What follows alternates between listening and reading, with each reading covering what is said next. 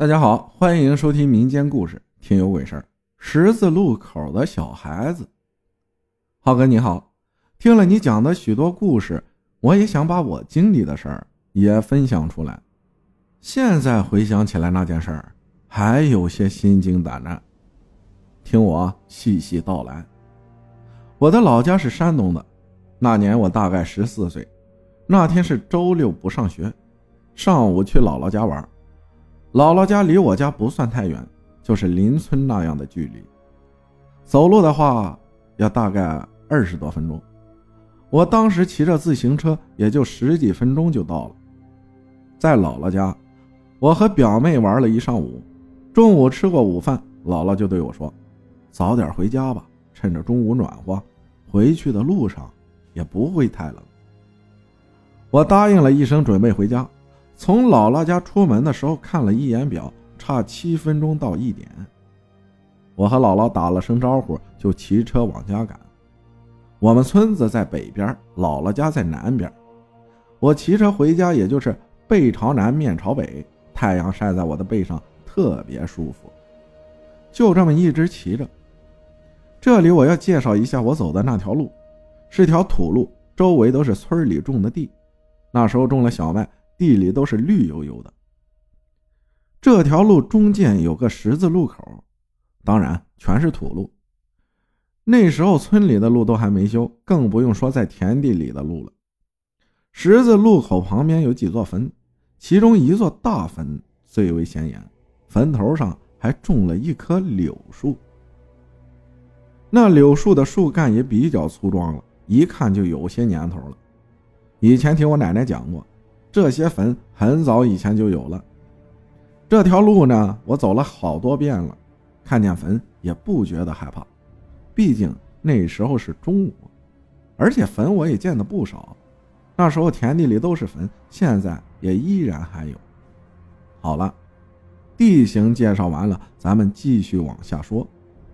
就在我离那个坟地的十字路口还有一百多米的时候，抬头一看。十字路口的中央竟然站着几个人，看身高应该是小孩那几个小孩穿的衣服颜色我还记得，红的、蓝的，就这两种颜色。当时我挺开心的，因为这村里的小孩我基本都认识，正好时间还早，可以去找他们玩一会儿。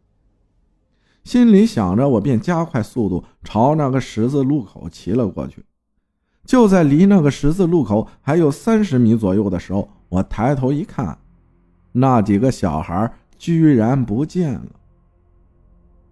我心生疑惑。到达十字路口后，我把自行车支在那里，下车查看，果真是一个人影都没有。那时我还在想，是不是躲起来了？转念一想，这田间地头根本没有藏身之地，于是。我心中带着疑惑，又骑上我的自行车往家走，心里越想越不对劲儿。那条土路还没走到尽头，我回头看了一眼，这一看不要紧，着实把我吓了一身冷汗。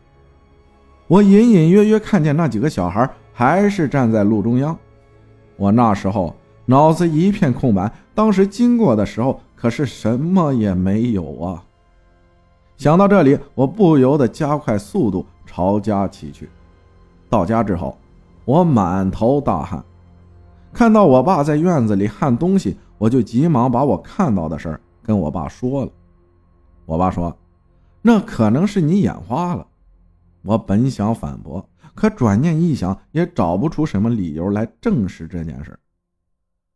过后，我也没把这件事放在心上，就这样过了一个下午。可就在当天晚上吃完晚饭过后，我突然高烧不退，而且上吐下泻，药也吃了，可就是不管用。爸妈看了也是焦急万分。那时已经是晚上九点多了，镇上唯一的一家医院也离我们村很远，而且家里也没有汽车，想去医院也去不了。这时我妈说：“是不是吃了什么东西？”我回答道。除了正常吃饭，根本没有吃零食。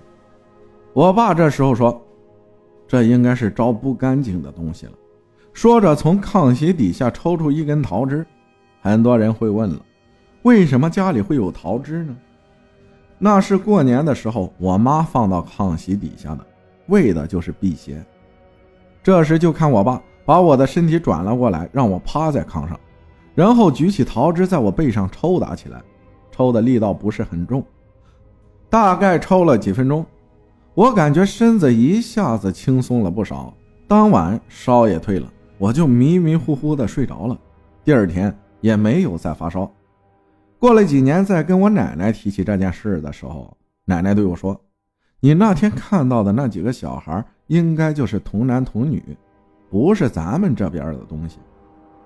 童男童女就是纸扎的小人村里有人过世，会跟着棺材一起放进坟墓里，为的就是在那边伺候过世的老人。”奶奶还说，小孩子体质弱，很容易看见一些常人看不见的东西。长大以后的体质就随之增强了，加上我平时也喜欢一些运动，比如散打、健身什么的。我再想起这件事儿，感觉真的是不可思议。最后我想说的是，世界上真的有很多东西我们用科学解释不了的，有些东西虽然看不见，但也真实存在的。感谢碎碎念分享的故事，谢谢大家的收听，我是阿浩，咱们下期再见。